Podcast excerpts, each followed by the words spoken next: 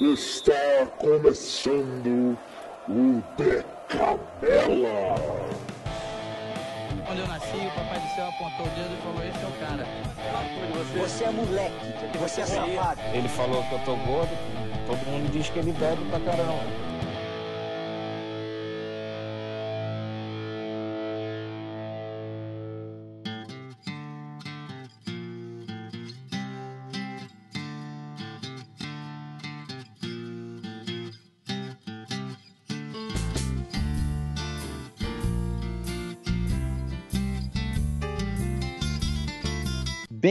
Bem-vindos, bem-vindos, senhoras e senhores que estão acompanhando este episódio do De Canela, o podcast que vocês estão acompanhando durante essa pandemia maluca que está acontecendo. E hoje eu nem vou me apresentar, eu vou pular vocês, os seus carioca, tá? Não, a gente não importa Claro muito, não.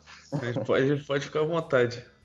Tá bom. A gente não, não liga muito pra gente, não. Eu vou apresentar só uma pessoa, porque ela que é importante, ele que aceitou o convite, eu sou muito grato por ter aceitado o convite e estar aqui falando com a gente hoje. Senhor Reinaldo Felizbino, o Lela, seja bem-vindo, Lela. Muito obrigado por aceitar o convite. Ah, o prazer é todo meu, aos ouvintes do, do programa. É uma satisfação a gente bater um papo com vocês. Eu agradeço pelo convite e que a, que a conversa seja bem legal mesmo.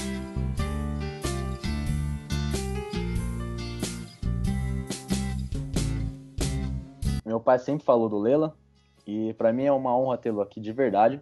Ele é ídolo do Curitiba, fez história, então você é torcedor do Curitiba, torcedor do Coxa, que tem uma estrela no peito, agradece esse homem, porque ele foi responsável por vocês terem essa estrela no peito. Um dos responsáveis, que o time do Curitiba também teve um grande ano e o Lela foi um dos protagonistas, né? O Lela também passou pela seleção, grande ponta direita, jogou em vários clubes do Brasil e ele é pai do Richardson e do Alexandro, dois grandes atletas brasileiros dos últimos anos aí também. Então eu vou começar perguntando, Lela, de onde vem o apelido Lela? É, na verdade, é, é, foi meu irmão, né, de adolescente. Ele até hoje não, não sabe é, por que surgiu esse apelido. Eu também não, não fiz questão de perguntar. Mas aí pegou, né? O meu nome é tão bonito, não, Reinaldo, né? O Lela já vem desde a adolescência, desde criança. Mas até que ficou bom, porque Reinaldo ia ter um monte, Lela só tem um, né? E eu tenho outra pergunta sobre outro apelido que é o Mentira. Ah, isso aí, isso aí é famoso. Isso aí é porque quando eu comecei no Noroeste, na década de 70, é, eu subi muito, muito rápido profissional e, e aquelas brincadeiras né, do, do, dos profissionais com o juvenil, com a molecada. E como a minha perna é, ela, ela é curta, um pouco curta, né, pelo, pelo meu tamanho, Uhum. então o zagueiro na época, Jorge Fernandes, é, colocou o apelido de mentira. Por quê? Porque mentira tem perna Mentira. curta, acreditado. você sabe também, você jogou, você jogou futebol, você sabe que se você ligar é pior. Então, Não, é verdade. Tem que deixar rolar o apelido, senão já era. É, aí eu tenho que deixar passar, porque senão era pior. Não, é mentira de perna curta e ficou, né? Não tem problema não, até hoje. Muito bom, Lela. Então, ah, a gente gostaria que você contasse pra gente um pouco como foi a infância em Bauru, crescer, o começo no futebol, até ser inserido em um time profissional do Noroeste, né? É, então, como, como eu havia dito a você agora há pouco, é, eu comecei no Noroeste em 78, né? Uhum. na categoria de base, com 16 anos, né? E logo em seguida eu já, eu já subi pro profissional, já assim. Eu jogava na categoria de base e ficava no banco do profissional. Isso no Campeonato Brasileiro. Naquela época, foi, foi acho que a, a última vez que o Noroeste disputou o Campeonato Brasileiro, mesmo valendo. Jogamos contra Grêmio, São Paulo, Curitiba, vários times é, do, do- do Brasil. Então foi, a- foi a vez que nós disputamos o Campeonato Brasileiro e eu ficava no banco e jogava na categoria de base. Inclusive, naquela época, Jairzinho atuou pelo Noroeste, Furacão da Uhum. Copa, de 70. Eu fui muito grato a isso. E foi começou toda a história. E, logo, e como eu fiz um bom campeonato em, em, em 80, em 80, aí eu fui vendido para a Inter de Limeira em 81. E o Jairzinho, pode escrever um pouco como foi ter jogado com o Jairzinho naquela época? Ah, para mim foi, foi uma honra, né? Eu tinha. Eu, eu, eu- eu praticamente eu era fã do Jairzinho, né? E ele, quando chegou em Bauru, foi uma festa, foi é, corpo de bombeiro para carregar na, na Rodrigues Alves. Ele andava pista, tinha que andar com segurança, porque todo mundo querendo pedir autógrafos para ele. Foi, foi muito gostoso, cara. E até hoje a gente tem, tem contato ainda com ele. Aham. Pessoa muito legal, muito gente fina mesmo. Cara, que legal, que legal, de Muito verdade. maneiro, muito maneiro.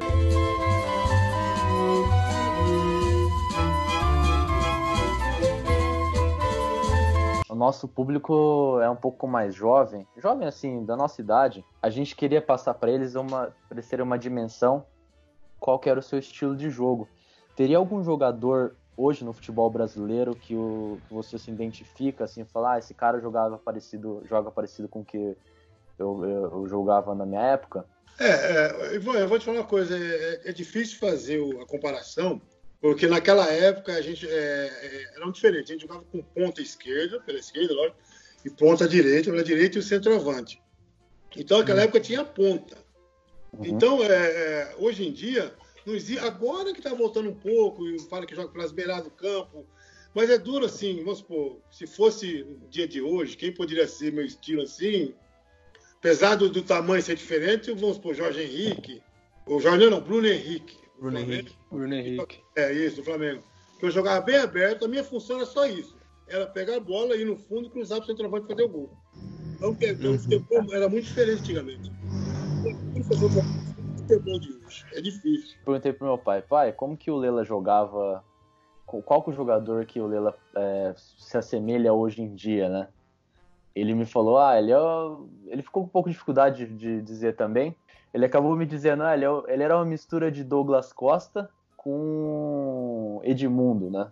Sentido mata- matador e habilidoso, rápido, vai no fundo e bagunça os caras. É, eu vou ter que agradecer seu pai. Né? É muito, né? Ainda bem que ele me deu moral assim, né? Mas é legal, é, é difícil fazer a comparação, mas é difícil. Não, não sei te dizer mesmo. É, eu concordo. A gente aqui do, do programa não gosta muito de comparar também, mas era uma pergunta mais para tentar deixar o nosso público mais é, próximo de entender qual era a função que você exercia no time naquele, naquela época, né?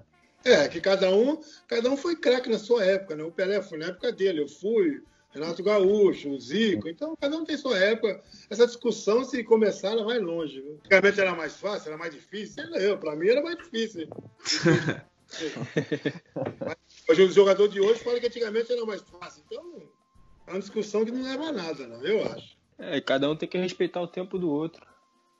É, com certeza, porque a gente sempre fala assim, ah, mas o Pelé hoje em dia não jogava. Ué, vai saber? É, diz que ah, hoje em dia ele não fazia aqueles gols que ele fazia, não sei o quê, mas vai saber. Não, não tem como. eu peguei, eu peguei. Não peguei o Pelé, mas eu peguei o Zico. O Uhum. Zico era fenômeno, cara. Peguei contra várias vezes.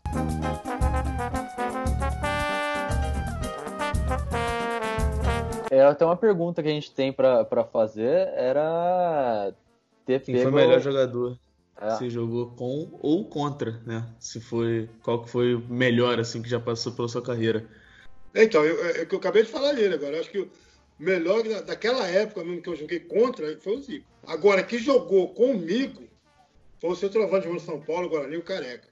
Nós fizemos parte de, desse que o Ivan acabou de falar, desse torneio em Toulon, aproveitando já essa deixa, né, vamos, vamos passar para Toulon. A seleção nossa era eu, Careca, o Moser, Nossa senhora. Marola, goleiro, que jogou no Quinjaú, Vitor do Flamengo.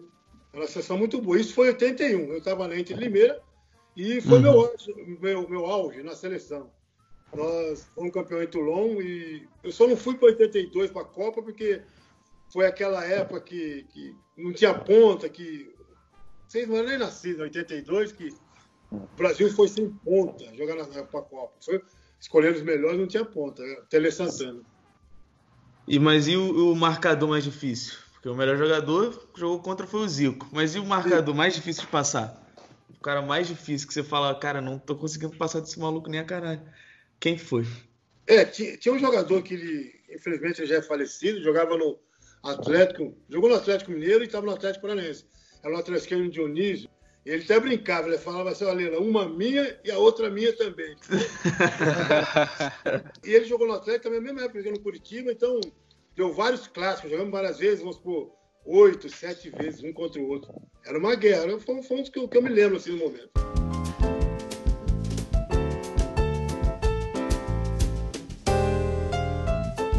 Como que foi a adaptação de ter saído jovem do, do Noroeste, né? E ter mudado de cidade, depois chegou a mudar para o Rio, mudou para Curitiba. Como que foi as, as adaptações é, chegando na cidade nova, em clube novo? Foi tudo bem ou foi uma coisa meio esquisita? Demorou para se adaptar? Sentia falta de saudade de casa?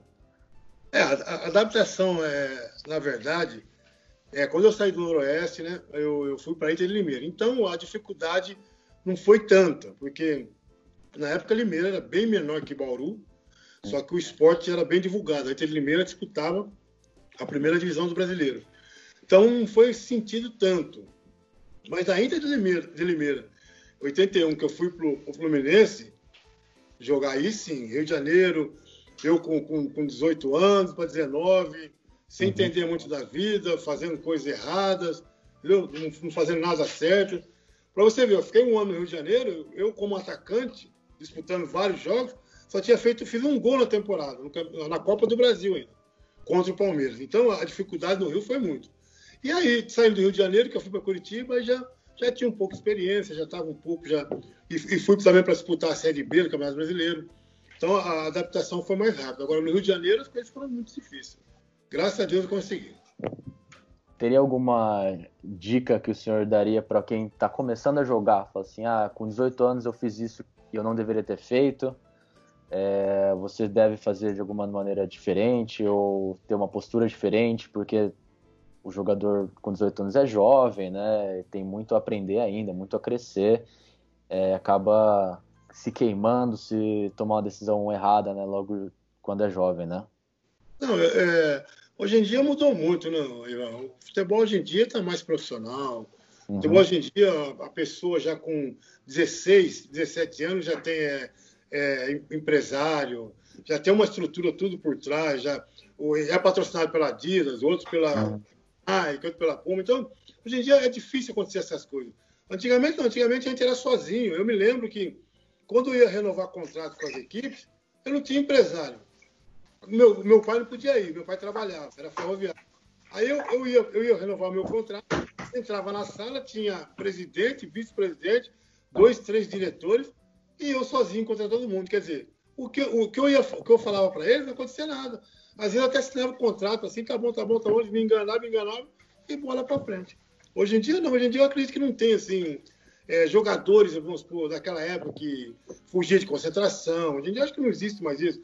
O cara, vamos supor, ir para a noite no sábado. Naquela época o cara ia concentrar, tinha jogador que ia para noite no sábado para jogar no domingo. Hoje em dia, se você fizer isso, você não pode jogar.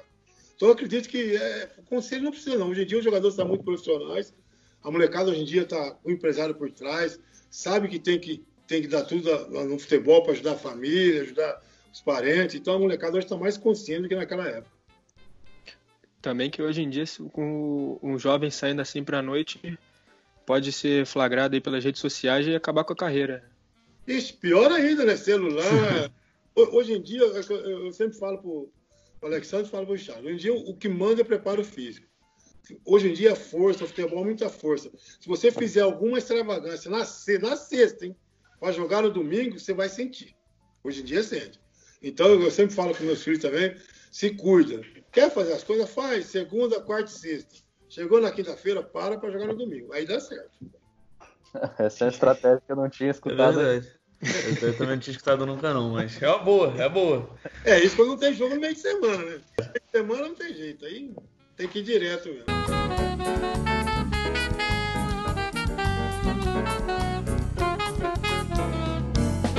é, como eram os treinos antigamente, que hoje em dia a gente sabe que tem uma preparação muito grande, profissionais por trás, assim como você citou, para preparar o atleta para ele chegar no nível máximo para desempenhar e ter a performance mais alta possível, né? Como que era naquela época treino, preparação física, academia, pós-treino, né, de recuperação?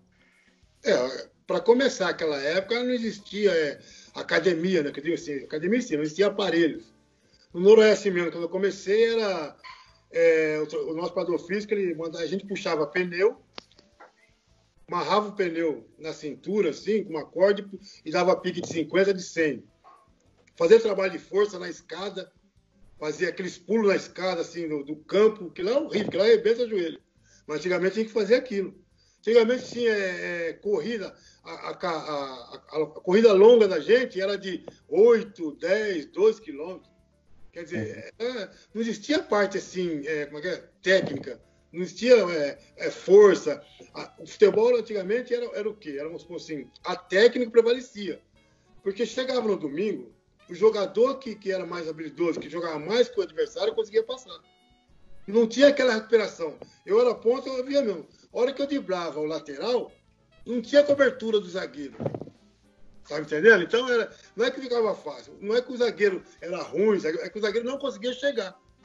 Então ficava aquele negócio assim, antigamente era mais assim, é igual é, jogo de botão, mano a mano. Se eu passasse pelo lateral, eu ia para a cara do gol. Se o centroavante de braço zagueiro, ele ia ser na cara do goleiro. Então era meio assim, não tinha parte física, não tinha. E também não tinha como fazer, porque não tinha os aparelhos. Uhum. A, gente, a gente usava a escada do campo, usava pneu para puxar, Usava até aqueles, é, como é chama? É, não é cortador de grama, é. Antigamente tinha um rolo que, que duas pessoas, uma de cada lado, puxava para passar no campo. Entendeu? Para nivelar uhum. a grama. Até que lá o preparador fazia a gente puxar. Uhum. O de força era esse, era igual o boi, meu. Era raiz, né? Uma vez eu fui no assistir treino do Palmeiras, antes do treino, o cara vai lá, sobe num, no aparelho, aparece o corpo do cara todo, sangue, não sei o que, não sei o que, não sei o que, o cara ir treinar. Ô Lela, eu vou te dizer que da sua época pra mim, a época do Noroeste não mudou muito não, viu? Daquela época? É, aqui eu, aqui eu não era seu treinador, né? Era o André, eu acho. Mas é brincadeira, porque o Noroeste, pelo menos na categoria de base, era conhecida regionalmente por ser um time que tinha muita força física, né? É, espero poder dar o melhor de mim, me dedicar pra caralho. Porque o preparador físico era o João Gonçalves e ele pegava no pé. Do atletismo, que ele vinha do atletismo, ele, ele metia tudo no campo, né?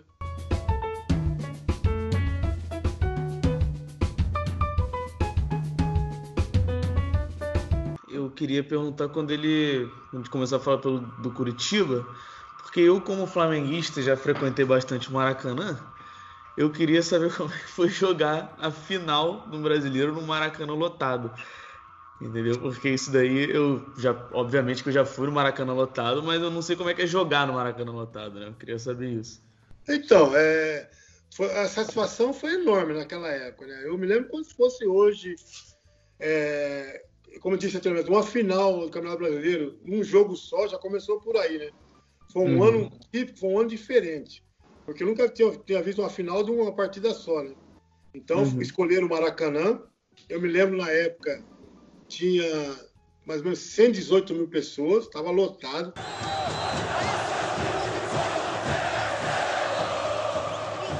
Dezoito mil só de Curitiba. E aqui aquilo, né? Eu fui um que fui agraciado para bater, bater a hora do pênalti. Eu fui terceiro batedor de pênalti. Chegava na bola, perninha tremendo, mas fui lá, fui converti. Graças a Deus. Perna direita, partiu Lela, Gilmar foi nela, não pegou, é gol! Torcedor em Curitiba. E o Lela saiu vibrando na sua característica. Essa situação é enorme, cara. É, é uma coisa que você tá lá assim, se olha assim, aquele monte de gente, você fala, meu Deus, o que eu tô fazendo aqui, cara? Passa tanta coisa na sua cabeça. Se eu ganhar o jogo, onde eu vou, se eu perder, o que eu vou fazer? Minha família, tá, pensa na família, pensa no não sei aonde, pensa no que que. E aí vai, é, é, é bom demais Maracanã. Era o Maracanã antigo ainda, né? Tinha aquela áurea. É, né? tinha, aquele Maracanã antigo. questão de geral, né? O Maracanã Sim. antigamente era tão grande que é, o banco do Maracanã, se você ficar, quem ficava no banco, ele não enxergava a bola do outro lado do campo. Ele só enxergava da, da, da, da canela para cima, então a bola ele não via. Na outra lateral, você vê que o campo era, era grande, cara. Eu fui algumas vezes no Maracanã antigo já e porque quando era menorzinho eu também não conseguia ver a bola lá da, lá da geral. É, só para contextualizar para quem tá ouvindo, o Lela chegou no Curitiba em 83. Hoje em dia é ídolo do, do Curitiba. Na verdade, eu fui pro Curitiba emprestado. Eu era do Fluminense. Uhum. foi um jogador que o Curitiba em 83 estava na Série B. Foi um jogador do Curitiba Fluminense e eu fui para o Curitiba emprestado em 83. Aí nós fizemos uma baita de uma campanha, aí em 584 Curitiba me comprou. E o técnico era o Enio Andrade, né? Andrade, o velhinho, Uhum. bom treinador, o cara. Tem cada história dele que é, é bom demais. Né? É. Ele, ele, ele era aquele treinador pai mesmo, ele, ele olhava para a pessoa assim, na, contar a história para você. Na, a gente jogava no domingo, na segunda-feira, na terça, tem que se apresentar, vamos supor. Aí ele olhava para a pessoa assim, ele já via a pessoa. Falava assim, ó, pode ir pro DM, você tá. Sabe, sabia quando a pessoa bebia, sabia quando a pessoa tá de ressaca, quando a pessoa tava ruim. Ele já tirava do treino, vai. Aí chegava tarde, ele pegava a pessoa. Aí terminava o treino, todo mundo conjunto, ele pegava. Fulano, meu treino, vem aqui. Aí ele, ele mesmo dava treino. Deixava a pessoa folgar de manhã, entendeu? Ele ia. Graças a Deus, nós fomos campeão junto. né? Fiquei sabendo que quando. n- Nesse período de construção até o, o título, né? Que ele pegava no pé mesmo em físico, ele montou um time um pouco mais é, disciplinado defensivamente, né? E bem eficiente para sair no contra-ataque, né? Você podia explicar pra gente como que era mais ou menos o esquema que ele impôs é, para vocês terem sucesso, né? Que foi o Curitiba em 85? Na verdade, o, o, o esquema era, era. Não é que era defensivo. Antigamente, jogava com quatro defesas mesmo. Jogava dois no meio-campo, que era o 5 e o 8, e praticamente jogava com quatro na frente, que era o 10, o 9, o 7 e o 11. Então, antigamente, o, esquema era assim: era eu, o ponto direito, ponto esquerdo, centroavante, voltava até o meio. Não precisava marcar mais. Se o lateral passasse, quem marcava era o lateral contrário, era o nosso lateral. Então, antigamente era que Era ataque contra defesa. A gente só vinha até o meio para quando nosso time roubava a bola, do meio para frente, a gente ter força para chegar no ataque. E a gente não voltava para ajudar a defesa. Então, era, era defesa, defesa, que era o- o- os quatro, mais o volante, outro volante, e o ataque era os, os três da frente, mais o 10. Quer dizer, era, um- é- era jogo aberto, era, como é que falava assim, a gente dizia, é, quem aproveitasse as melhores chances vence. Porque um time ia lá, atacava, o outro ia lá, atacava, atacava, atacava. Um ficava atacando o outro, porque não, não tinha marcação defensiva. Era um jogo mais aberto, era mais bonito, né? Porque não tinha condição física, né? Né, falando de técnico, assim, é, tem uma pergunta. É, qual foi o, o melhor técnico, assim, que o, o senhor já trabalhou? que eu trabalhei assim, sem ser em clube, foi o Tele. Eu peguei o Tele, fiquei com ele quatro anos na seleção brasileira de base. Fiquei de 78 a 82. Ele como treinador, nós ficamos, fomos campeão juntos, disputei Sul-Americano, disputei pré-olímpico, 79 com ele, que nós jogamos contra a Argentina de Maradona, que era chamado de Diego, não era nem. Era chamado só de Diego, aí ninguém conhecia o cara, Diego daqui, Diego dali. Mas o bicho já estava começando, já 79, pré-olímpico, para ver quem ia para a Olimpíada de 80. Então, assim, quando eu trabalhei em seleção foi Tele, mas em clube, em clube foi o, o Sonho Andrade mesmo.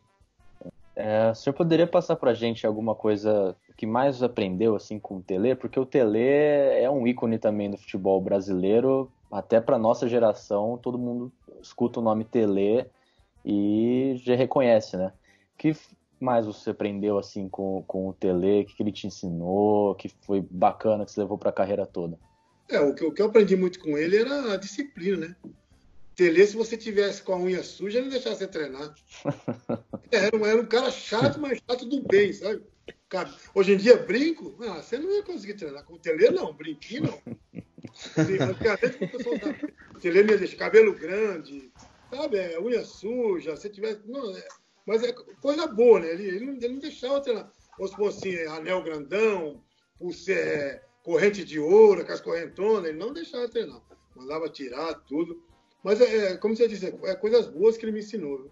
É, disciplina é o que faz a gente ter mais resultado, né? Acho que isso também deve ter sido um marco pra carreira do Tele, né? Ah, ele ganhou, ele ganhou muita coisa, cara. E também quem trabalhou com ele é difícil você achar uma pessoa que vai falar mal do Tele. Sim, que ele foi mau treinador é difícil. viu? Perguntar para todo mundo quem foi Tele, todo mundo vai. Até o próprio Muricini, que é da escola dele,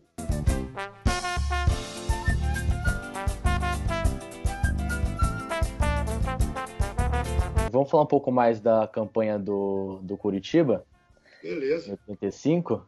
Quais eram os atletas que você mais identificava em campo? Os melhores jogadores do, do time, você poderia dizer assim, que fizeram diferença? Então, a gente, a gente, eu tinha uma identificação muito com, com o Tobi, era um criolinho em camisa 10, jogar no meio campo. Mas é, é, como eu falei para você em off, é, a equipe nossa era, era, como é que fala assim, não é que era unida, a gente era muito brincalhão, a gente é, tinha, vamos supor, é, tinha um churrasquinho lá na segunda-feira, ia mais da metade do, do, do time, você vê, entendeu? Então não era aquele time que só, só se conhecia no treino. Não, às vezes saía, saía, vamos supor, cinco para um lado, cinco para o outro, então andava, como é que a gente dizia antigamente, em turma, né? Andava sempre junto, churrasquinho tinha mais, churrasquinho tinha até preparador físico ia, o massagista ia, entendeu? Então era um time assim, apesar de ser limitado tec- tecnicamente, era um time que se pegou muito, cara. Nosso time se juntou e aí foi passando, aí a gente acreditando, ganhava aqui, ganhava ali, tropeçava e vamos. Acordamos e a gente já estava entre os quatro melhores do Brasil. Então vocês jogaram contra o Flamengo, né? Flamengo do Adílio, Moser, Bebeto, Zico. Putz, que, como que foi jogar esse jogo? Eu gostaria de saber isso também. Não, inclusive nós, nós ganhamos, né? Uhum. Esse, esse ano nós ganhamos o Flamengo no Maracanã. É, não sei se foi na segunda fase, ganhamos de 1 a 0 lá. Mas era, era Flamengo. A gente, quem jogava com o Flamengo na época tremia. Né? Eu nunca vi um time jogar tão bem no Maracanã. Parecia que era campo deles. Eles botavam na roda mesmo. Nós ganhamos aquele ano porque aquele ano já estava escrito para a gente ser campeão. Então nós ganhamos do Flamengo no ganhamos do, do, do Corinthians, ganhamos, ganhamos do Fluminense, ganhamos do Santos. Então já estava escrito que a gente pode ganhar dessas equipes mais fortes. Mas o Flamengo era bom. Um time que, para ser batido no Maracanã, era difícil naquela época. É, eu queria saber sobre o Leandro, né? Que falam que é o melhor lateral que já teve, né? Lateral, acho que é lateral direito. E eu queria saber como é que. Se ele era bom mesmo, se ele- ele era aquilo que todo mundo fala. É, para aquela época, que eu vou, vou voltar a dizer, naquela época, como não tinha treinamento físico, então o jogador técnico, ele sobressaía muito. E o Leandro era assim. Ele, é, hoje em dia, que fala ala, ele já era ala há 30 anos atrás, ele não marcava ninguém. Então, É. quando era muito técnico, ele jogava do meio para frente. Sim. Então, toda hora que ele pegava, ele ia para cima dos caras, driblava, cortava pelo meio, fazia a tabela, chamava o centroavante, chamava o, o 10, o volante. Então, ele, ele era muito técnico, então, só que ele não marcava ninguém. Uhum. Mas com a bola no pé, ele foi mesmo, se eu não me engano, o melhor lateral do Brasil. Deixava tudo na conta do Mozart, né? É, o Moza, o Moza jogamos junto na seleção, em Toulon, quando nós fomos campeão na França. Gente boa também. Acho que deve estar morando em Portugal. Também tem uma pergunta aqui do Flamengo, é, que o senhor, como ponta direita, deve ter enfrentado o Júnior pela lateral. O Júnior eu não cheguei a pegar muito, não, mas é, é, eu, eu cheguei assim, jogar contra, mas não tive assim, esse duelo assim, que a gente possa lembrar, não. Mas é, Ah, sim. o Júnior, professor, o mestre. É que eu tenho que eu jogava como lateral, né, até recentemente. Aí eu tinha sempre as curiosidades de saber como, como o Júnior marcava, o Leandro marcava esses caras aí, que são Mas, cara, referência na posição. Na verdade, antigamente, esses caras que eu acabei de falar, esses caras não marcavam ninguém. né? Uhum. Esses caras eles jogavam do meio campo para frente, por isso que eles sobressaíam.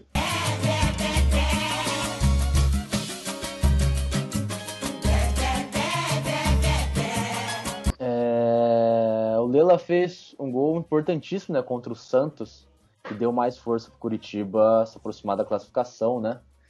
E eu vi um vídeo recentemente da comemoração, fazendo a careta, né? E balançando os braços, que virou um marco né, no, no futebol também, que depois a gente viu até o Ronaldinho Gaúcho fazendo uma homenagem quando estava no Atlético pro senhor, né? Voltando um pouco, é, esse gol que você falou contra o Santos, é, tava terminando uma, fa- uma fase do campeonato, a gente tava jogando em casa, Uhum. 2 a 2 Inclusive o Santos de Marola na época, Márcio Rossini daqui de Marília. E tava terminando essa fase e tava jogando Fluminense e Bahia, Maracanã, e o Fluminense ganhando e nós e Santos em Curitiba, empatando 2 a 2 O empate, classifica... sem empate contra o Santos, classificaria o, o Fluminense que estava ganhando do Bahia. E aconteceu esse gol que eu fiz, aí fiz careta, e a torcida veio abaixo, todo mundo só fala desse gol, que foi. Aí foi a classificação para ficar entre os quatro, entendeu? Uhum. E a respeito da, da comemoração, isso é uma história, uma história até meio esquisita. Isso surgiu no Campeonato Paranaense. Vê se você entende bem. Campeonato Paranaense. Nós fomos jogar fora contra o Toledo, lá em Toledo, interior do Paraná. Campeonato Paranaense. E o jogo tá 0x0, 0x0. De repente, foi lá, aconteceu de eu fazer um gol. Aí, como não tinha torcida do Curitiba, eu fui comemorar na torcida da equipe visitante, fazendo careta, quer dizer, numa intenção de não tirar o sarro, intenção de dar uma gozação, aquele, aquele esquema. Aham. A torcida contra a torcida do, do, do Toledo. Aí acabou, tudo bem, ganhamos o jogo. Aí eu- a rádio veio entrevistar, e aí, quando, quando- como é que foi? Quando, quando vai fazer careta? Não sei o quê, não sei o quê, não sei o quê, não sei o quê. Aí eles entenderam que eu estava fazendo careta, que eu tinha que fazer careta para a torcida do Curitiba. Aí eu pensei, pensei, falei, mas é verdade. Aí, tive que, aí surgiu assim. Aí eu, eu fiz uma intenção de tirar um sarro da torcida adversária, aí acabou saindo tiro como sempre pela culatra. Começou assim, aí tinha que fazer careta direto. Por quê? Eles falaram assim, vai ter careta hoje? Porque se tivesse careta, tinha acontecido o quê? O gol. Entendeu? Então, Ah, sim. perguntar, vai ter careta hoje? Eu falei, vai. Vai ter careta? Vai. Porque com a careta tem- pode ser enquanto fizesse um gol, né? E hoje em dia é capaz até de tomar cartão amarelo se comemorar assim contra a torcida adversária. Não, mas, mas, mas, mas não pode, né? eu, eu também eu concordo também. Você, você tirar o sal, se comemorar, com- comemorar com a sua torcida, né? não com a torcida dos outros. Eu também concordo, mas não é, não é legal, não. Ah, mas hoje em dia também o futebol é, tá com alguns limites, né? Assim, acho que a TV também força o atleta a ser muito ético todo momento, até mesmo numa brincadeira que, que é saudável, né? É, porque o, o gol é o, o- momento, o melhor momento do jogo. né? Se eu não puder extravasar, minha vez, que eu já chego a ficar 5, 6 jogos sem fazer gol, é duro, cara. Aí aquele negócio que começa a bater na cabeça. bater- Então quando você faz um gol, parece que dá aquela limpada, né? dá aquele, aquele alívio. Então você ali você pensa em tudo, você, você joga, você rola. Nossa, eu fiz tanta coisa quando fazia gol. meu. Dá uma cambalhota, subia no alambrado. Hoje em dia não pode fazer nada. Hoje em dia nem pode mais subir na lambrada.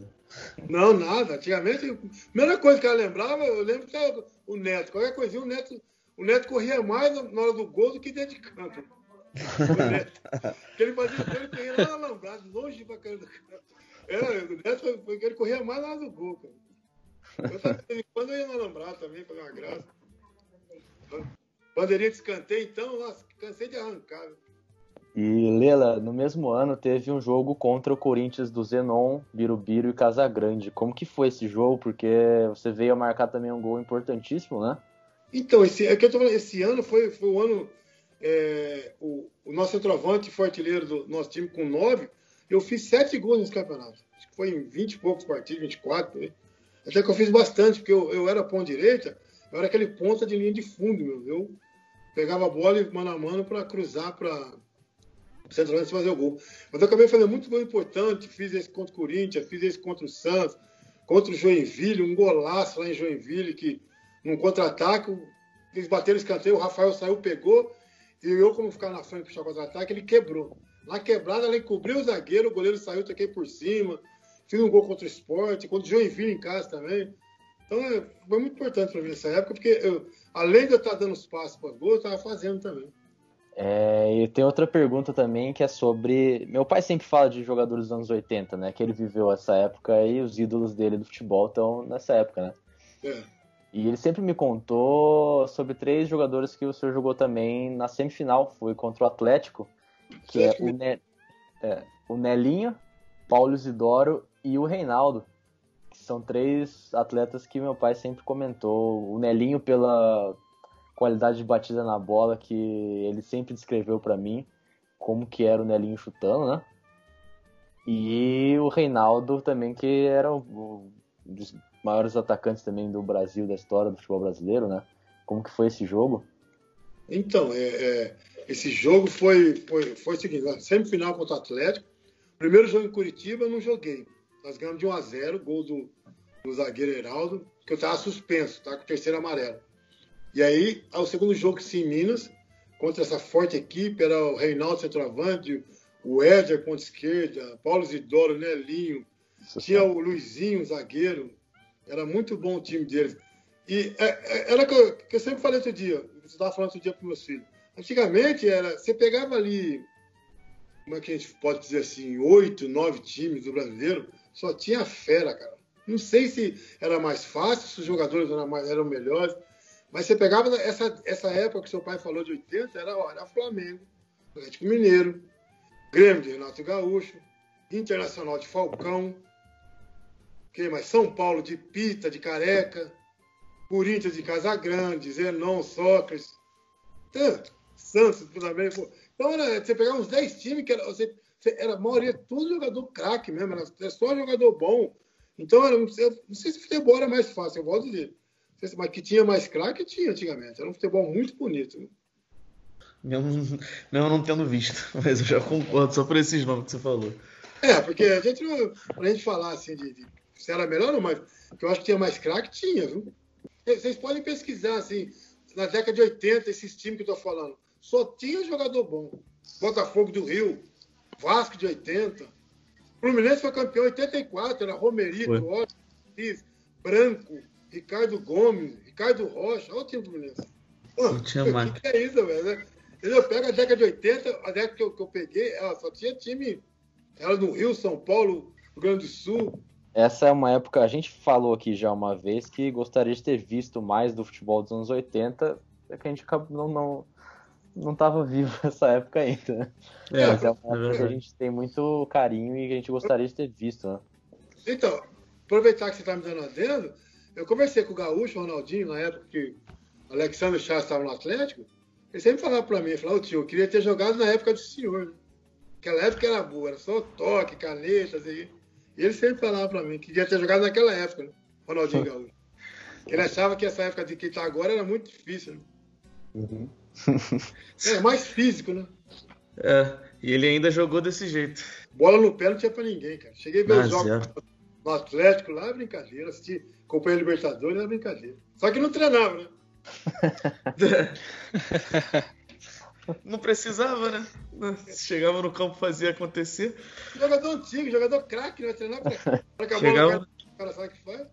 Exatamente. Cabeça de bagulho de dia que treina, treina, treina, sai até do campo com a bola Ela tem o gaúcho pra, pra dar uns calos de, de, de, de, calo e pronto.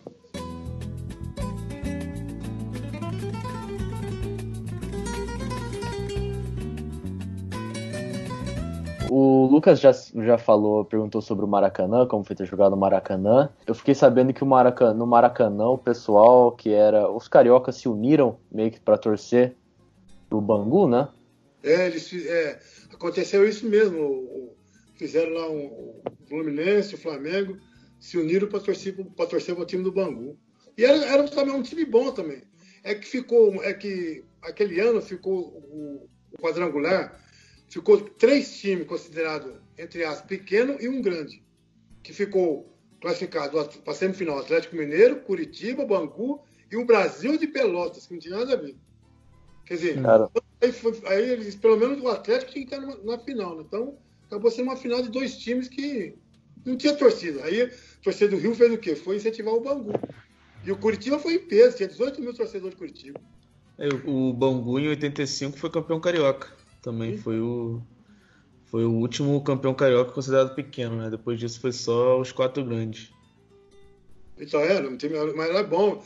Tinha um presidente que ele pagava em dólar na época. Nossa. Opa! Ih, é. cara. Isso daí eu não sabia, não. Castor de Andrade, é. Ele pagava em dólar, ele dava, vamos supor, o, o cara fazia gol no coletivo, ele dava 100 dólares. O goleiro não tomava gol, ele dava 100 dólares. Lavagem de dinheiro, eu acho. É o, é o... É o bicho, né? É, é grande incentivo. Eu ganharia tudo também com 100 dólares cada vez que fizesse gol. Tá louco, ser campeão do mundo. Dá dinheiro tudo. Se, se bater, tivesse um gol de falta, tinha. Pênalti, tinha tudo. Pagava em dólar.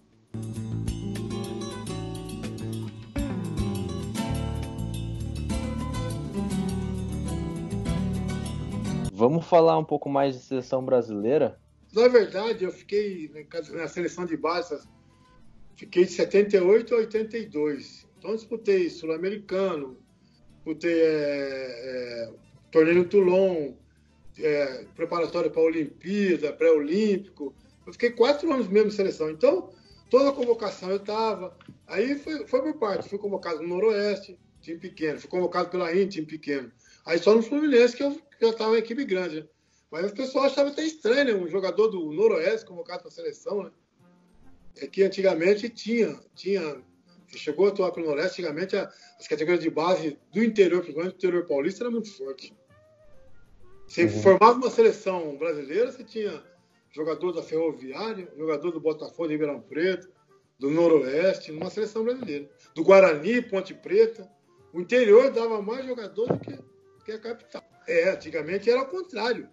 Antigamente, agora a base, Guarani, Ponte Preta, era tudo forte. Noroeste, Ferroviária, Botafogo de Ribeirão Preto, Marília. Marília. Marília chegou a ser campeão São Paulo, naquela época. Teve. Acho que 79 foi campeão, tá São Paulo, Marília já. Uhum. Já foi campeão. Como que foi o, o Toulon? Porque a gente vê hoje em dia na, na televisão o, o campeonato é, é, bem forte e o Brasil sempre leva vantagem porque tem muito atleta jovem, né? É, o Brasil acho que foi o último campeão da última edição, com acho que o Pedrinho foi, o Anthony do São Paulo, os meninos estão agora no, no pré-olímpico. Então, como que é jogar o, esse torneio de Toulon? Esse, esse torneio ficou, ficou é, é conhecido para o Brasil, porque aí o Brasil todo ano é, tenta levar uma seleção forte, porque ficou um torneio que, como é que, como é que pode dizer que o brasileiro faz questão de ganhar. É um torneio que tem visibilidade para a seleção, entendeu? Torneio que a equipe campeão, vamos supor, o Brasil foi campeão no Toulon. Aí, dos 11 ali, você tira uns 5, 6 que já está jogando profissional. Você entendeu? Então não é. é, é Toulon não é, é, um campeonato que, que o cara pega a base, que o cara não, que faz a seleção, não. Ele leva metade que já está jogando profissional. Entendeu? Então, não, na minha época, na minha época, a maioria jogava tudo no, no, no, no sub-20, sub-19. Agora não, agora a metade do time da seleção já está no profissional, já está com carreira de profissional, já está com contrato profissional. Agora é bem, bem valorizado. E, e, a seleção brasileira hoje em dia, como é que você vê ela assim? Você acha que. É, tem bons jogadores, obviamente, mas como você falou, em, em, na década de 80 o nível era outro, né? Em termos de jogadores. Mas você acha que é, ela tá. Como é que ela tá, né? Tá forte para a próxima Copa? É, os jogadores em si são, são bons? Você acha que o Tite está fazendo um bom trabalho? Como é que você vê a seleção brasileira hoje em dia? Não, jogador o Brasil sempre teve, né? Atleta, sempre teve bons atletas que mudou, o que mudou, na minha opinião, é como o jogador hoje em dia chega a uma seleção. Né? Hoje em dia, você faz uma seleção, tem, entre aspas, cinco de Real Madrid, é, dois de Paris, é, dois de Barcelona e um do, do Noroeste. Quer dizer. Então, esses jogadores do Real Madrid e Barcelona, eles chegam completamente diferentes do que o cara do Noroeste. Sim. Isso, a realidade de hoje é essa. Não que o cara não queira, que ele não quer jogar na seleção brasileira uma seleção alemã, sei, todo jogador quer. Mas a diferença que a pessoa chega, dessa época, a época que eu chegava, é muito diferente. O jogador hoje em dia ele chega com status. Não que não precise, mas ele chega na seleção, quem vai precisar mais é a seleção precisar do atleta do que o atleta precisar da seleção. Uhum. Na minha época, quando eu era convocado, uma convocação minha, eu sabia que meu, eu ia fazer um contrato maior. Esse que era o ponto. Então, a seleção para mim era, era, era o auge. Eu sabia que de lá eu ia fazer um contrato maior se eu fosse convocado. Hoje em dia o cara vai ser convocado para seleção, ele já joga no Real Madrid, ele vai para onde? Tudo bem, vai fazer um bom contrato, vai. Mas o Real Madrid ele vai para onde? O Barcelona vai para onde? Quer Sim, é verdade. Não quer servir a seleção, todo mundo quer disputar uma Copa do Mundo, quem não quer. Mas como o jogador chega hoje em dia é bem diferente. É isso que eu acho o ponto. Que às vezes tem jogador que fala, ah, tem jogador de clube, jogador de seleção. Não é isso. É que então, o cara joga no Flamengo e não quer, não está nem preocupado com a seleção. Jogar no Flamengo. É, falando na seleção, o senhor já disse que 82 é, não, não levaram ponta para a Copa, né? Mas em, em 86, é, o, que, o que senhor acha que aconteceu que não te levaram? Até porque você foi campeão um ano antes brasileiro e tal, essas coisas. Então, inclusive foi o Tele que foi o treinador, né? Eu me lembro até hoje que tinha um programa de, de, de, humor, que era o Jô Soares que fazia, não é nas suas épocas, não. E ele pegou esse, essa brincadeira do tele, ele falou, bota, ligava o telefone no orelhão, lia pro orelhão e como, fingindo que estava conversando com o treinador, ele falava, bota a ponta, Tele, bota a ponta, Tele. Era um programa humorístico que o Jô Soares fazia, e ele não levou mesmo. Ele levou o Paulo Lidoro, que jogar, era sete, mas não era ponta. O Paulo Lidoro do Atlético. Ele era sete, camisa sete, mas não jogava de ponta. Ele acabou levando, foi sem ponta nenhuma, só levou o Éder pela esquerda.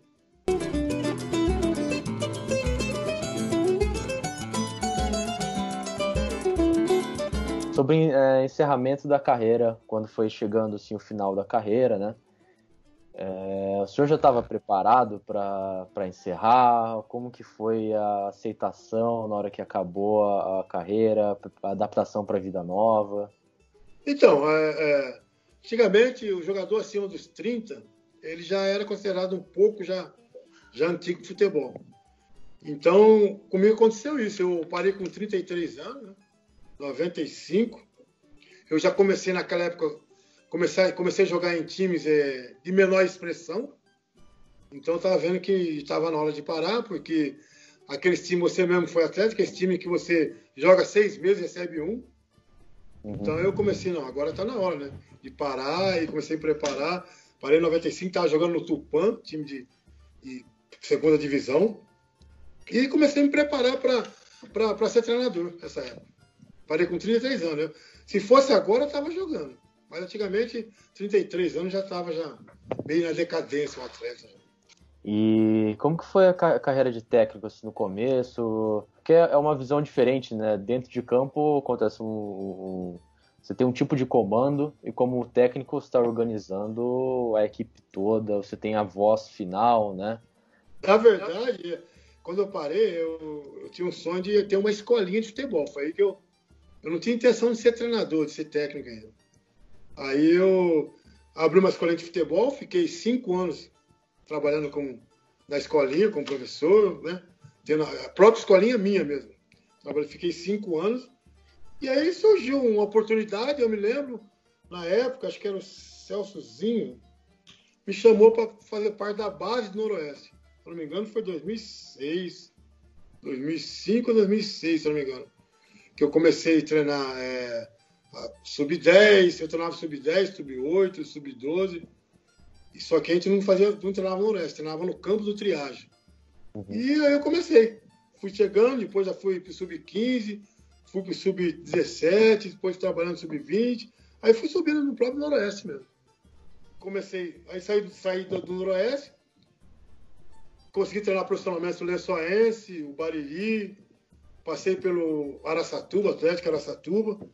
E foi encerrar minha carreira de treinador em 2015 no que eu peguei no Noroeste no, no profissional. Peguei agora recente, 2015. Fiquei três uhum. partidas, depois não deu certo. E de lá para cá, só tô, só tô esperando aí para ser alguma coisa. E é difícil, como técnico, é, segurar o jogador, segurar no sentido de ter que impor respeito, né? Disciplinar e também ter que ter uma jogo de cintura perante a diretoria, né? Alguns interesses que acabam saindo do seu controle. Não sei se isso chegou a acontecer com o senhor na carreira de técnico. É, treinador é o seguinte, eu sempre eu imagino assim, treinador não ganha jogo, quem ganha jogo é jogador. Entendeu? Então, se você não tiver o vestiário na mão, meu, o treinador sofre. Não adianta você ser um bom treinador, mas se, se não tiver o vestiário na mão, se não tiver aqueles caras. Você pode ver, treinador, a primeira coisa quando ele sai de um time, que ele é contratado, ele já indica 3, 4, 5 jogadores. Por quê? que é o jogador dele. Não é que é dele, é o jogador de confiança. Ele tem que chegar no time com os caras de confiança para ele poder trabalhar, para ele poder ganhar o vestiário. Eu tive um treinador no, no, no, no, no Tupã mesmo, no final de carreira, é, o seu, seu Urubatão, acho que ele até faleceu, se não me engano. Urubatão Calvo Nunes. Foi treinador de Santos, Palmeiras, um monte de Corinthians. E, e, ele, ele foi contratado pelo, pelo Tupã nessa época. Sabe o que ele fazia para escalar o time? ele pegava eu, mais uns quatro jogadores, depois do treino, falar como é que nós vamos jogar. Quem que vai lateral direito, quem que vai lateral esquerdo. Ele fazia isso. Uhum. Ele pegava uns quatro, cinco jogadores, os mais experientes, os mais veteranos, que, que era dele, fazia isso. E nós escalava o time. Não, melhor botar o, o Ivan do que o outro, melhor botar não sei o quê. Nós mesmo escalava o time, ele só coordenando. Só dava uhum. Tentava não atrapalhar, né? Ele pegava os cinco, seis da, da entre aspas, na panelinha dele, e as é, da confiança e os outros. Ah, vai qualquer um, ele fala. Aham. Escolher tá bom. E, e a gente corria por ele. Ele, ele que ele dava oval pra gente, a gente acabava arrebentando o jogo, acabava correndo por ele, porque sabia que ia cair nas nossas costas. É, isso acaba criando uma sinergia, né? O técnico deixando, dando mais ouvidos para o atleta, né? Que é quem tá lá dando carrinho de cabeça no meio do campo é o jogador, né? Então o técnico dando ouvido para o jogador é muito importante para também criar uma nova opinião, né? De- Deixar o, o jogador sentir mais à vontade e passar a experiência que ele tem pro técnico, né? Porque é- Com você não, na época do Curitiba, com o senhor Nedari. Ele sentia que o cara estava mal, com uma dor de cabeça, com a ressaca, ele tirava o cara, porque o cara era dele, entendeu? Uhum. Ele ia ter, quer dizer, ele estava sempre com o jogador na mão. A hora que ele precisava do cara, o cara corria. Aham. Isso acontece muito. O treinador tem que ter vestiário, senão não dá certo. É, não, isso que você falou do vestiário aí, eu acho que eu, o, o Ivan e o, e o Anjo, a gente participou de um vestiário qual o treinador acho que não tinha nem um pouco do, do vestiário. Era completamente difícil, não ganhou nada, né? Mas eu, tive, eu entrevistei o, o Camacho, ex-Botafogo, jogou na Arábia, e eu perguntei sobre jogador que derruba técnico. É, você acha que existe isso mesmo? Você- é, qual é a sua opinião nesse assunto? Não é que é, essa expressão é muito derruba técnico. Não é que derruba técnico. A gente sabe que isso- só joga 11, né? Então, automaticamente, os outros 11 vão ficar pé da vida mesmo. Isso aí é, é normal em tudo. Que nem a gente fala assim, o campeonato tem 20 times. Só um que vai ficar contente, que é o campeão. Os outros, todo mundo sabe disso, entendeu? É coisas que, que vai e volta, vai e volta. O jogador derruba a não é que derruba. Só não derruba os outros que estão jogando, tudo feliz. Você tirou o cara do time, o cara tá É. você. Você volta no time, ele tá feliz. Você tira ele, cara. Você tem um plantel de, vamos supor, já trabalhei com um plantel de 32. Como é que você vai contentar 32? Vai ter ali 15 que vai falar que você é traíra. O treinador é traíra. Não tá me botando. É verdade. Ivan deve ter, deve ter falado isso no monte treinador dele. É, eu não, eu nunca falei. Não, eu falei assim, do, desse que o Lucas citou, eu falei, esse cara é traíra. Aí, tá vendo? Aí esse, é- esse, é- esse era a traíra mesmo. É, E isso foi não uma das tá- coisas boas que ele falou. Quem não Tá. tá jogando, o treinador é ruim. Quem tá jogando, o treinador é ótimo. Isso é normal. Ó, Também tem um, o- é só uma pergunta sobre treinador também. É, se você acha, o senhor acha importante, é, por exemplo, o dirigente na hora de contratar um treinador, consultar os jogadores, porque já é- acho que no caso do ano passado do, do Rogério Senna no Cruzeiro, teve, os, os jogadores não queriam ele, não sei o que aconteceu. Também teve um caso no São Paulo parecido. Aí eu queria essa, tinha essa dúvida. É que, que nós acabamos de falar. Vamos supor, se o, o, o, o, o presidente vai contratar um treinador, a primeira coisa que ele, ele vai é no elenco. Sabe? Ó, estamos pensando no, no, no fulano, fulano e ciclano, o que vocês acham? Aí, vamos supor, dois que trabalhou com o cara em outro lugar, não, pode trazer. Aí dois que trabalhou com o cara não jogou, não, não traz. Aí, o- aí vai, vai rolando, vai rolando, vai rolando. Aí acaba vindo um treinador que, que, que todo mundo fica contente.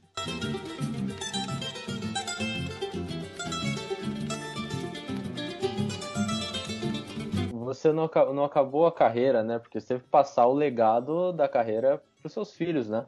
Na verdade, eles que passam para mim, viu, irmão? São duas excelentes pessoas, meus filhos são, além de ser atletas profissionais, são muito homens, sabe? São muito gente boa, gente fina. Na verdade, eu que aprendo mais com eles, sabe? Do que eles comigo. O que eu tinha que passar para eles, eu já passei. Agora eu que estou recebendo um pouco né, da, da experiência deles. Eles, eles passaram mais, estão passando, passaram mais coisa do que eu, mais experiência do que eu. Né? Somente o Alexandre, duas Libertadores. Nossa, é título que não acaba mais, né?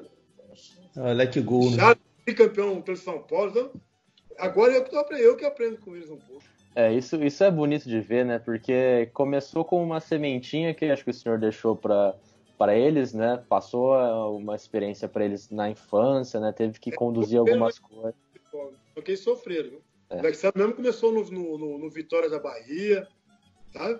longe da família, com 15 anos, longe da família, sendo que campo de terra antigamente. A base era campo de terrão, antigamente, campo de terra, passando necessidade, às vezes não tinha comida na concentração. Não é fácil, não. viu? Também começou no Ituano, É coisa É. é muito difícil. Esse, esse é o lado do futebol que acho que pouca, pouca gente vê, né? Qual que é a dificuldade para chegar até onde eles chegaram, Eles- que é o, o sucesso, né? É, eles verem, mas eles não querem acreditar, né? Que o jogador. Aí vê o cara só quando o cara tá lá em cima, né? Ah, mas não É. acredito que o cara passou por isso, passou. Comer carne moída, comer fígado. Você passou por isso já, tá? Ah, eu, eu tive uma, uma vida uma vida privilegiada, vou dizer na verdade, viu, Lela? Assim, era mais dificuldade, eu tive muita dificuldade de lesão, que foi complicado pra mim, mas assim, eu conheço bastante histórias dos meninos do Noroeste que vinham da Bahia, ficavam seis meses da, na, no alojamento, sem ver família, sem ter condição de comprar chuteira. Então, assim, Esse- a- Às vezes eu tava lá, eu fiquei seis, sete meses. Às vezes você ia se alimentar, é, depois de um treino era fígado de, no, no almoço, pô. Eu gosto de fígado, mas atleta comer fígado depois de um treino puxado fica ruim, né? Fácil não, né? As coisas difíceis. O começo é. Mas é, mas é gostoso. Eu não me arrependo de nada, não. Futebol pra mim não me arrependo de nada. Deu, o que eu tenho devo ao futebol. Meus filhos são atletas, estou satisfeito. Futebol pra mim é tudo. Assisto, fute- esporte assisto o dia inteiro. Dia inteiro televisão, não perco o jogo de televisão, gosto de assistir televisão. Então futebol pra mim é tudo. Gosto de bater minha, minha bolinha, minha peladinha. E aí tô vivendo. Sobre seus filhos, quando um, que um já jogou contra o outro. Como que, que fica o coração de um pai quando joga um contra o outro? Ah, no, no, no início até que dava uma, né? Puxava para um, mas, depois acostumou. Eles, tiveram vários duelos, né? um Internacional no São Paulo. O, quando o Richard está no Santo André, o Alexandre está no Vitória, é, Palmeiras e, e Atlético Mineiro, Cruzeiro, não sei quem, várias vezes eles jogaram contra. Acabei acostumando. E é bom que a gente ia no campo, fazia reportagem, acompanhava, assistia o jogo do camarote, mó, mó puxação de saco. Mó- mas era gostoso. Qual que, qual que foi o maior- melhor momento da sua carreira que o senhor assim, é mais apegado, sabe? Esse momento que, assim, putz, isso aqui eu me lembro, deito a cabeça no travesseiro e, e fico tranquilo, porque esse foi um excelente momento da carreira. Para mim foi quando na- nasceu meu primeiro filho.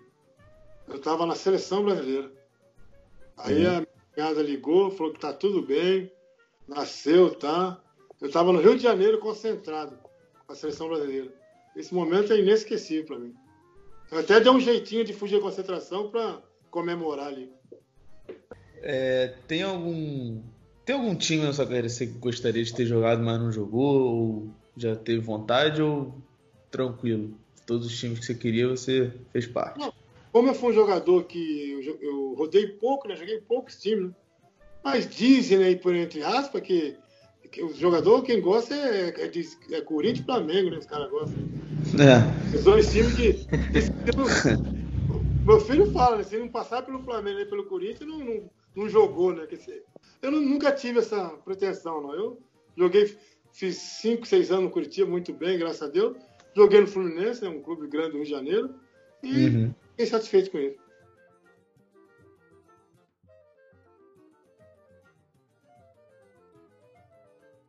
Eu queria saber, né, que a gente falou sobre o melhor jogador, o melhor marcador, eu queria saber o jogador mais resenha que já passou pela sua carreira, aquele que você olhava e falava, pô, esse cara é engraçado pra caralho. O cara mais engraçado, o jogador mais engraçado que você já jogou com ou contra também, né? Às vezes ele é engraçado contra mesmo assim. Ah, eu tive um, um, um, um noroeste, início de carreira. Chamava é, Mauricinho. Nossa, o cara era um lateral esquerdo baixinho. Ele era muito engraçado. No início da carreira, 79. 78, 79, noroeste, quando eu comecei. Nossa, ele era muito engraçado. Ele chegava no treino, brincava com todo mundo. Inclusive ele que botou apelido em mim, botava apelido em todo mundo. Sabe aquele cara que, aquele, não é resenha, aquele cara no aquecimento ele ficava irritando todo mundo? Sei, sei. brincando. A ver o cara dando treino, ele, pô, sei que, depois vamos tomar uma no barzinho, não sei o que, não sei o que. Sabe aquele. Mas que resenha, cara. Lateral esquerdo. Se não me engano, hoje em dia ele trabalha como preparador de goleiro. Em Limeira, se não me engano. Mas era uma resenha, era gostoso, cara.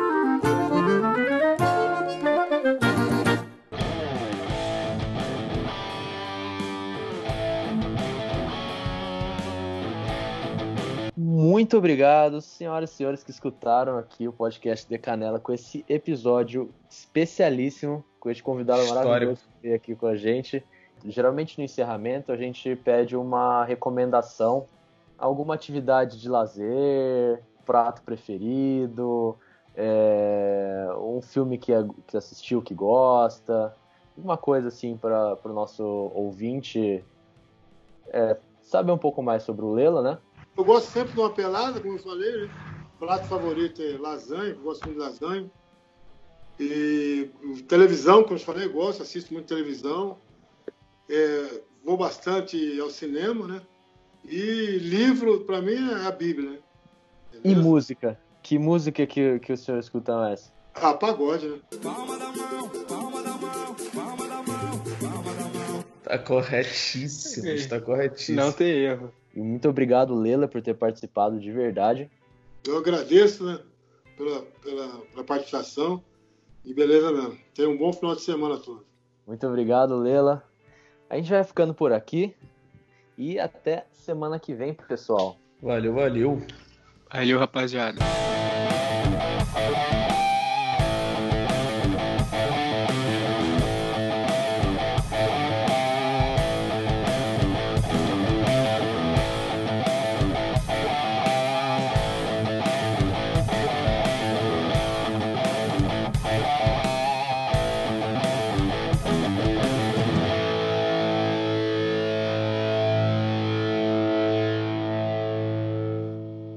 A gente tem um grupo em Bauru que a gente joga toda segunda-feira, peladinha nossa. Depois tem aquela resenha, né? Agora tá É. parado por causa da pandemia, agora tá ruim, né? Mas esperar passar É. isso aí voltar de novo. Vai. Quando acabar esse negócio aí, eu pintar por uma segunda-feira, eu chamo você na, na chácara. Beleza, eu topo. Beleza? Deixa eu acabar Beleza. essa loucura. Depois é três semanas de gelo. Não, o gramado é bom na chácara, pode ficar tranquilo.